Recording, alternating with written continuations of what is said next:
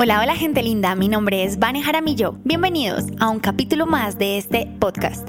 Gracias por estar aquí escuchándome en Detrás de una vida radiante. En este capítulo hablaremos de la señal para tener resultados diferentes. Y vamos a irnos a una oficina. Estaban en la oficina y su jefe gritó, Rosario, ayuda. Rosario corrió a su oficina. Cuénteme, doctora, Rosario imprimó una y otra vez este documento, pero le sigue saliendo el mismo error. ¿Puedes ayudarme a corregirlo? Rosario se sentó con delicadeza y borró con un borrador especializado para tinta y corrigió el error a mano. Se acercó a la oficina de la doctora y le dijo, listo, ya está resuelto. Su jefe volvió a imprimir el documento, pero volvió a salir el mismo error. Gritó, Rosario. Y esta vez no fue un grito de ayuda, sino un grito de cólera. Rosario, tengo que entregar este documento hoy ¿Por qué no lo arreglaste? Doctora, pero me tomé un par de horas corrigiéndolo. No entiendo qué pasó, respondió. Bueno, pues revisa y arréglalo cuanto antes. Me voy en dos horas y tiene que estar listo.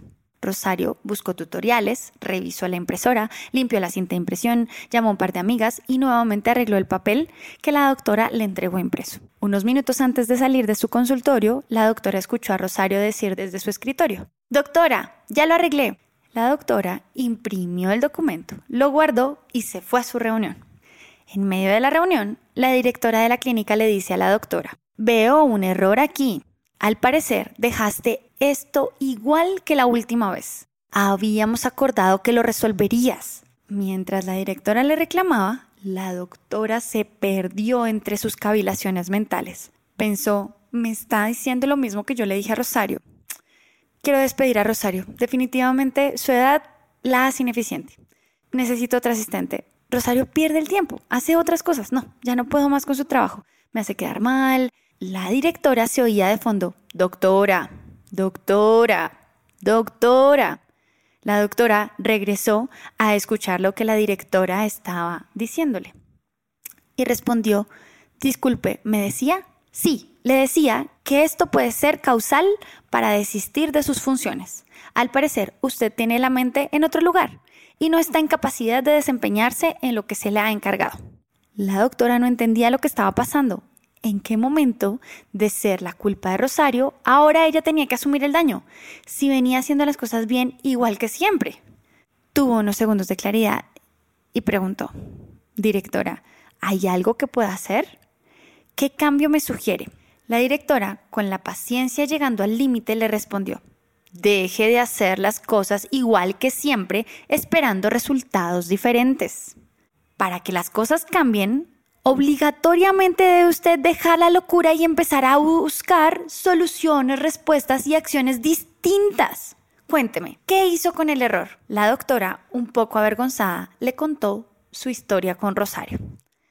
La directora le respondió, Doctora, ahí está el problema.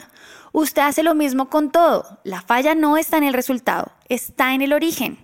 La corrección del error no la puede hacer Rosario luego de imprimir el documento. Deben corregir la falla directamente desde el sistema, en el interior. Así como en su mente, si corrige sus pensamientos, corregirá los resultados que está generando. Y ahora quiero preguntarte, ¿te ha pasado que repites una y otra vez la misma historia amorosa o el mismo problema con el dinero o la misma situación con tus padres o hijos? Pues nos pasan estas cosas porque actuamos igual que la doctora. Queremos que todo cambie desde afuera. Queremos cambiar a la pareja o a las personas o el trabajo, pero no queremos corregir el archivo mental que tenemos. Tal como enseño en mi entrenamiento Detox Mental, evitamos entrar a nuestro sistema y hacer el ajuste en el archivo correspondiente para que los resultados de nuestra vida se reflejen de acuerdo a las correcciones aplicadas. Así que miremos qué pasos podemos dar para tener resultados diferentes. Primero, pregúntate si esta situación que estás viviendo se parece de algún modo a alguna vivida anteriormente.